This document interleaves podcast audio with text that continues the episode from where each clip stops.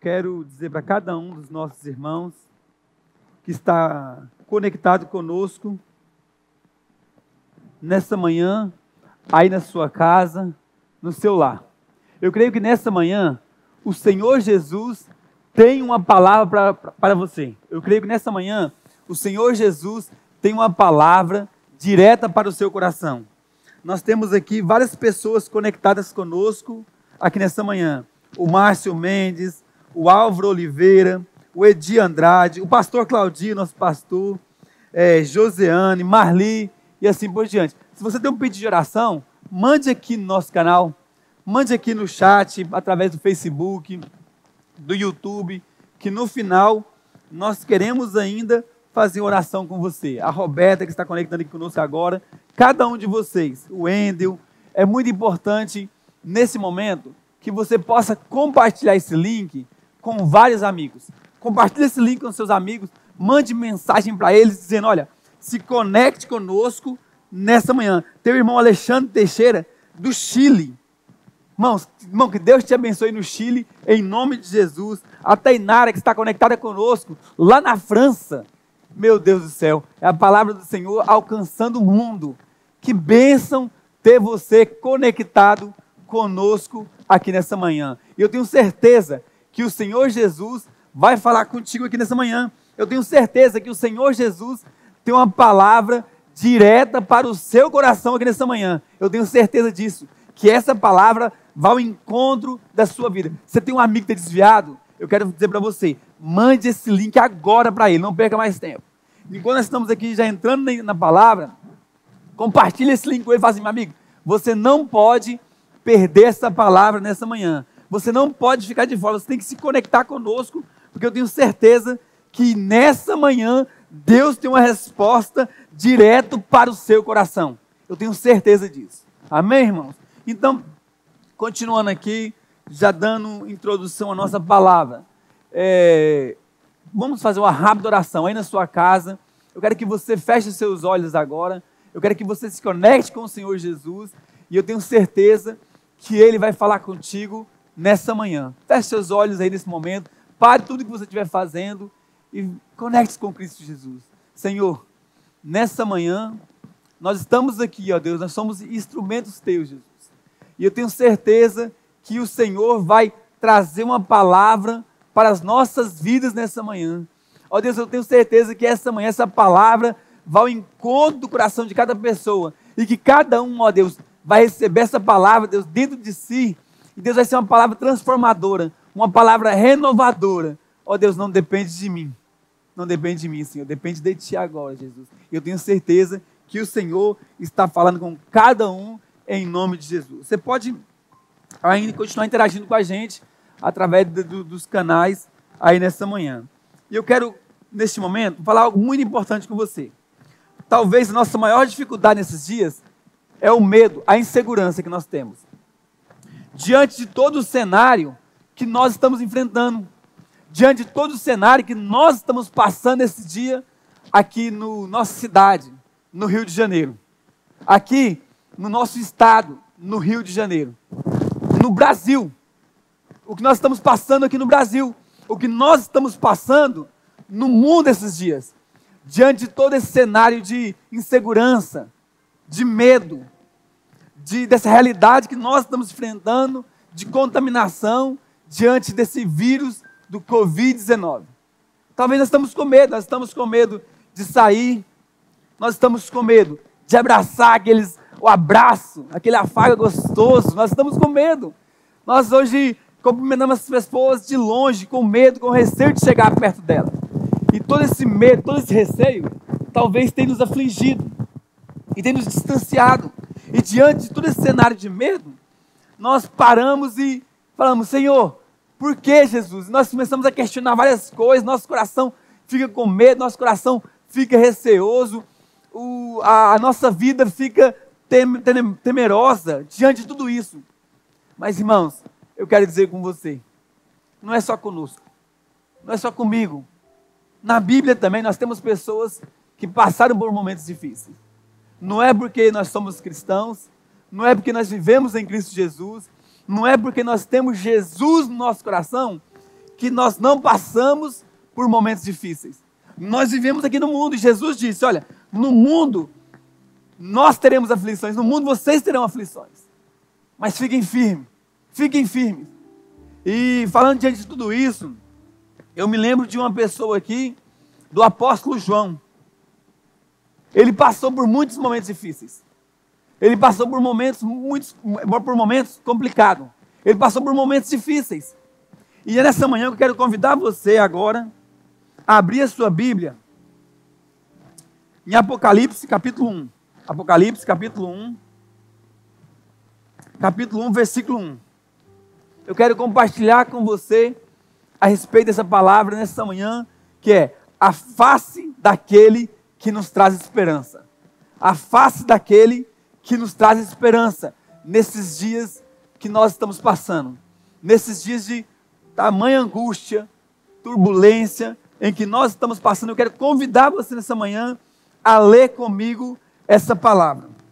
Apocalipse capítulo 1, que diz o seguinte: A revelação de Jesus Cristo, que Deus lhe deu para mostrar aos seus servos coisas que em breve devem acontecer. E ele declarou enviando-a por meio de seu anjo a seu servo João, que deu testemunho da palavra de Deus e do testemunho de Jesus Cristo e de todas as coisas que ele viu. Abençoado é aquele que lê e aquele que ouve as palavras dessa profecia e guarda essas palavras que, está, que nelas estão escritas, porque o tempo está próximo. João, as sete igrejas que estão na Ásia, graça esteja convosco, a paz daquele que é, que era e que há de vir, e dos sete espíritos que estão diante do trono, e de Jesus Cristo, que é a fiel testemunha, e o primogênito dos mortos, e o príncipe do rei da, da terra. A ele que nos amou e nos levou de, de nossos pecados, em seu, e nos lavou de seus próprios dos nossos pecados em seu próprio sangue, e nos fez reis e sacerdotes para com Deus, seu Pai. A ele seja a glória e o domínio para sempre. Amém. Eis que ele vem com as nuvens, e todo olho o verá, e também aquele que o perfuraram, e todas as famílias da terra se lamentarão por causa dele. Assim seja, amém. Eu sou o Alfa e o Ômega, o começo e o fim, diz o Senhor que é, que era e que há de vir, o Todo-Poderoso. Versículo 9: Eu, João, que também sou vosso irmão, companheiro na tribulação e no reino e paciência de Jesus Cristo, estava na ilha que é chamada Pátimos, por causa da palavra e do testemunho de Jesus Cristo. Eu estava no Espírito no dia do Senhor e ouvi por trás de mim uma grande voz, como de uma trombeta, dizendo: Eu sou o Alfa e o Ômega, o primeiro e o último, e o que tu vês, escreve um livro e envia às igrejas que estão na Ásia, a Éfeso, a Esmirna, a Pérgamo, a Tiatira, a Sardes, a Filadélfia, a Filadélfia e a Laodiceia. Volte, voltei-me para ver a voz que falava comigo, e voltando me vi sete candelabros de ouro. No meio deles, de, de sete candelabros, alguém semelhante ao filho do homem, vestido com a roupa comprida até os pés e cingido com um cinto de ouro no seu peito. Sua cabeça e seus cabelos eram brancos como a lã, tão brancos como a neve, e os seus olhos eram como chamas de fogo, os teus pés como os de bronze polido, como que se queimassem em uma fornalha. A sua voz como de muitas águas. Ele tinha em suas mãos direitas sete estrelas, e da sua boca sai uma espada afiada de dois gumes, e da sua face era como a do sol, como que brilha, sua, como a, a luz do sol que brilha. Amém. Até isso aqui nós permaneceremos nesse. Irmãos, já poderíamos parar por aqui essa mensagem. Poderíamos encerrar aqui, porque como é forte esse primeiro momento aqui. Como é forte essa palavra, esse texto de Apocalipse no qual o apóstolo João nos escreve. O livro de Apocalipse foi escrito no ano de 95 depois de Cristo. O autor do livro de Apocalipse, para muitos, para nós reconhecemos como o apóstolo João. É, muitos escritores do primeiro século, no final do primeiro século, como Irineu e Tertuliano, reconheceu como sendo João esse que escrevera esse livro. É, um apóstolo que, por causa da sua paixão, do seu ardor, por causa da sua intensidade em Cristo Jesus, foi condenado. Um apóstolo, porque um apóstolo que amava Cristo Jesus, que amava a sua palavra, que no seu coração queimava esse desejo por Cristo Jesus, passou por vários momentos terríveis. O, esse na época que João estava pregando o evangelho, o imperador que dominava Roma era Domiciano, Domiciano que dominava. Esse imperador condenou João. E João passou por vários momentos difíceis. E uma das formas que João passou, João ficou preso, João foi açoitado, mas uma das coisas que João passou, segundo conta a história, os grandes historiadores da época, não está na Bíblia, mas vários historiadores na época contam que uma das formas ferrenhas que condenavam aqueles naquela época que se, que se levantavam contra o império, que era uma ameaça para o império, como alguns achavam, era lançá-lo em um tacho de azeite fervendo. E João foi lançado nesse tacho de azeite quente, fervendo. Mas irmãos, João tinha um amigo. João tinha uma pessoa no qual ele confiava. João tinha Jesus como Deus da sua vida. O apóstolo João, aquele João que lá no começo, aquele João que reclinava junto com Jesus, aquele João que estava com Jesus, ele conhecia que era Cristo Jesus. Ele sabia que Jesus não ia abandoná-lo, porque ele tinha uma promessa no seu coração. Ele olhava para a face daquele que estava com ele. Ele olhava para a face daquele que estava com ele todo momento. E João tinha esse, eh, o Deus com ele toda a sua vida, então ele não temia. E nesse momento que ele foi lançado, esse tacho de azeite fervendo, João não morreu, mas pelo contrário, João saiu de lá confiando naquele em quem estava com ele. Sabe o que aconteceu? Não feliz, o imperador Domiciano, sabe o que ele fez? Pegou João e o condenou. Condenou João a ser exilado em uma ilha, uma ilha chamada Patmos. Ele pegou João e enviou João para lá. Ele mandou João para essa ilha, pensando: agora eu acabo com esse miserável. Agora eu extermino completamente esses difamadores, esses que levam essa mensagem de, de Cristo, esses que levam a mensagem do caminho. Eu acabo com esse. Tentou condenar João. Mas eu vou dizer para você: a pior coisa que ele poderia ter feito é ter mandado João para lá. A pior coisa que ele fez foi mandar João para essa ilha. Se ele soubesse o que ia acontecer, uma das piores coisas que ele fez foi mandar João ser condenado para essa ilha. No versículo 10, tem algo muito interessante que João vai dizer: Eu estava no Espírito no dia do Senhor e ouvi por trás de mim uma grande voz, como a voz de uma trombeta. João não estava sozinho naquela ilha. Para muitos, para o imperador, para alguns, pensava o seguinte: acabou para ele. Acabou. Mas João não estava sozinho. João não estava ali sozinho. Talvez por algum momento, João ali se sentiu desamparado. Pode ser, porque nós somos humanos. Nós sentimos em certo momento, nós oramos, talvez em algum momento nós pensamos, Senhor, mas por quê? Por que, está acontecendo? Senhor, por que, que parece que minha oração não está passando do teto? Senhor, por que, que eu estou clamando, Deus, e parece que está tudo meio escuro? Talvez em um momento João até pensou nisso. Por que não? Porque ele era homem.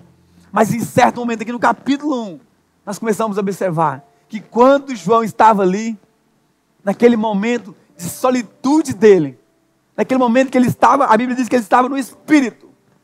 Essa palavra aqui que ele estava no espírito é um momento de solitude.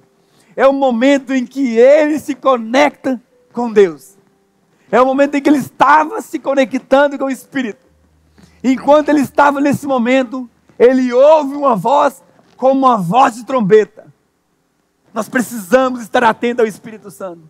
Precisamos estar conectados com o Espírito Santo, com essa voz com essa voz que fala conosco, essa voz que fala no nosso espírito, porque Deus fala conosco através do Espírito.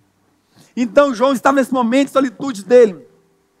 Quando ele ouve essa voz, quando ele ouve essa voz falando ao seu coração, quando ele ouve essa voz falando dentro de si.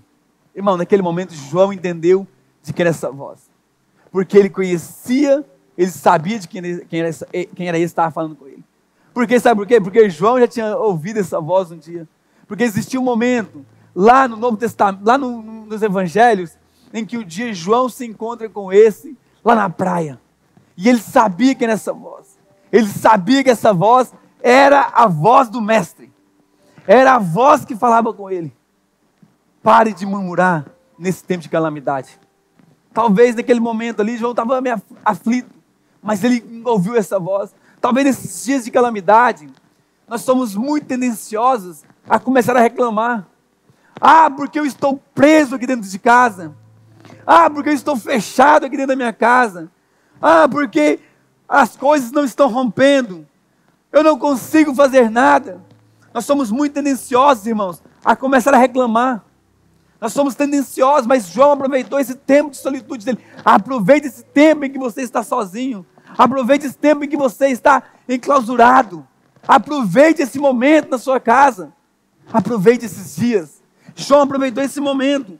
E não e pare de reclamar, não fique murmurando. Não fique ó dia, ó hora. Não fique reclamando de tudo. Não fique o seu coração aflito. Salmo 41, nós temos esse salmo de Davi que vai dizer: Coloquei toda a minha confiança no Senhor. Ele se inclinou, ele se inclinou para mim e ouviu o meu grito de socorro. Esses são dias em que você precisa parar e colocar a sua confiança completamente no Senhor. Esses são dias em que nós precisamos parar e colocar nossa confiança completamente no Senhor. Dizer, Senhor, eu estou aqui, eu confio no Senhor. Jesus, eu confio em Ti. Senhor, é no Senhor que eu confio, apesar do mundo estar dizendo que nós chegamos a milhares de pessoas contagiadas, a milhares de pessoas que estão perdendo a sua vida, mas eu decido confiar em Ti, Jesus. Podem me lançar no, no tacho de azeite quente, Jesus, mas eu confio em Ti, eu sei que nada vai me acontecer.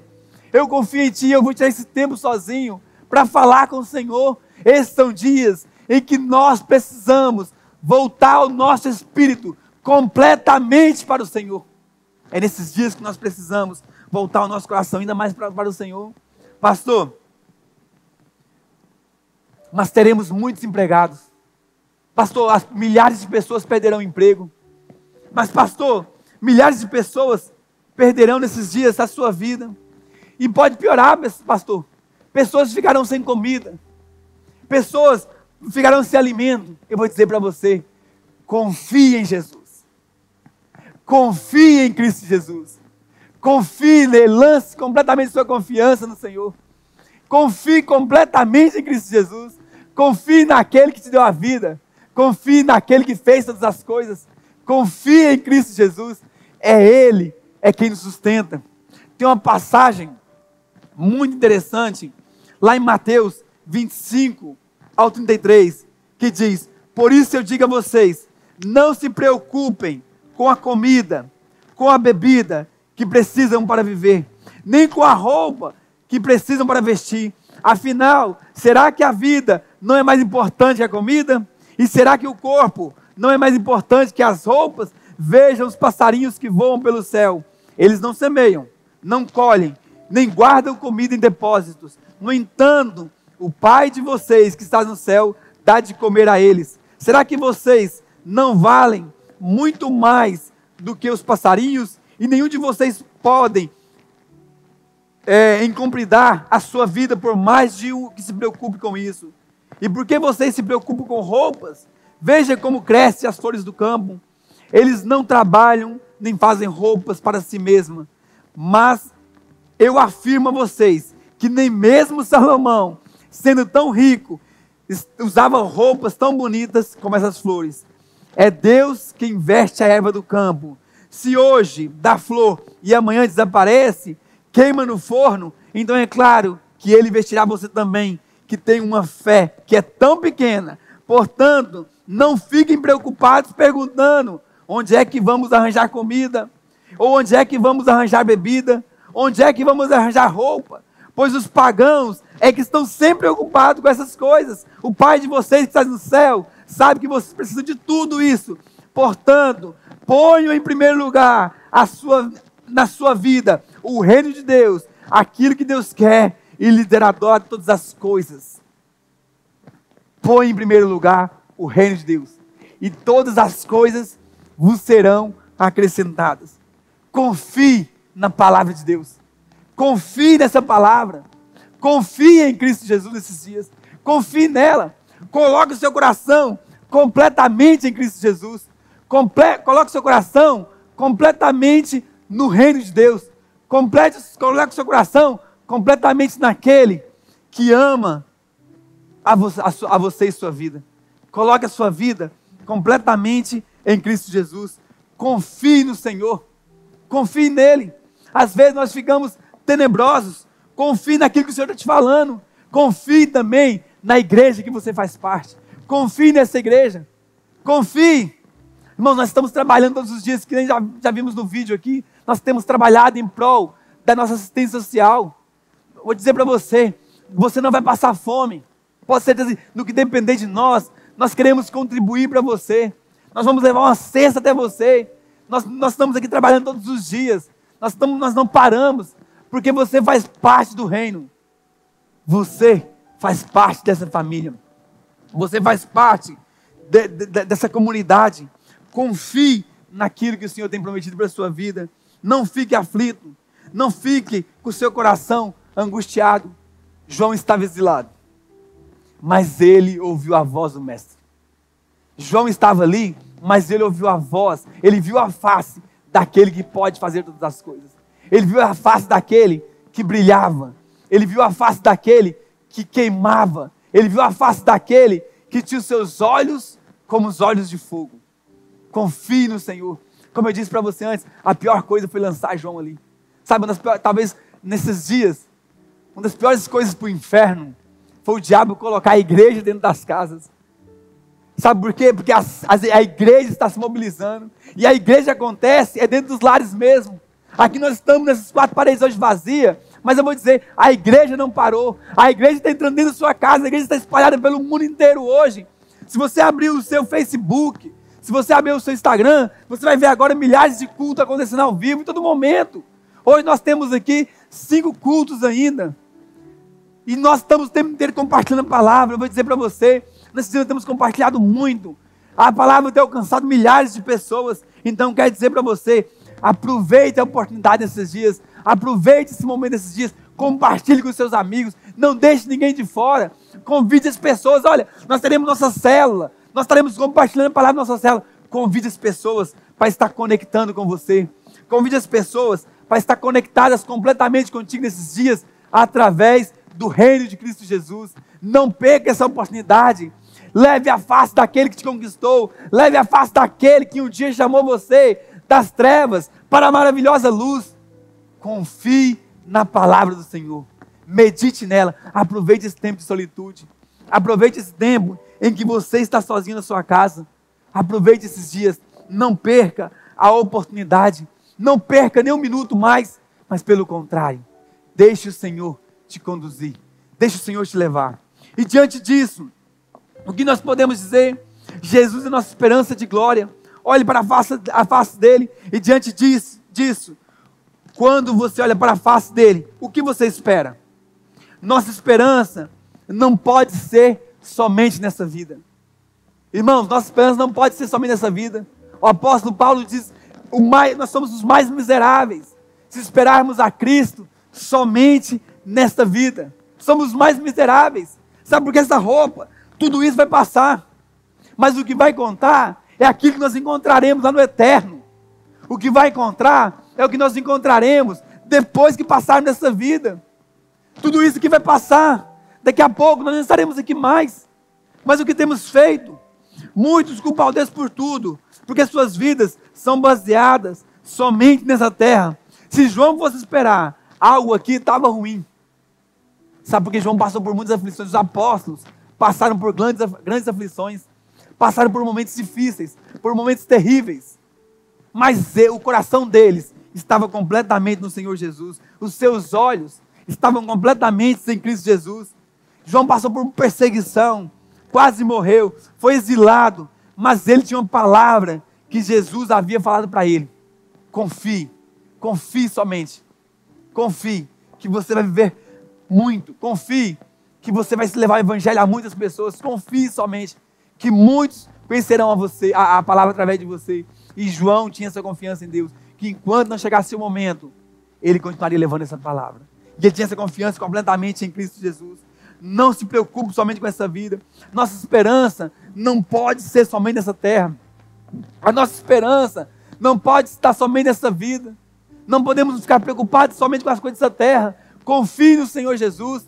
Confie nele. Entregue a sua vida para Ele. Entregue tudo para Ele. E no mais Ele fará.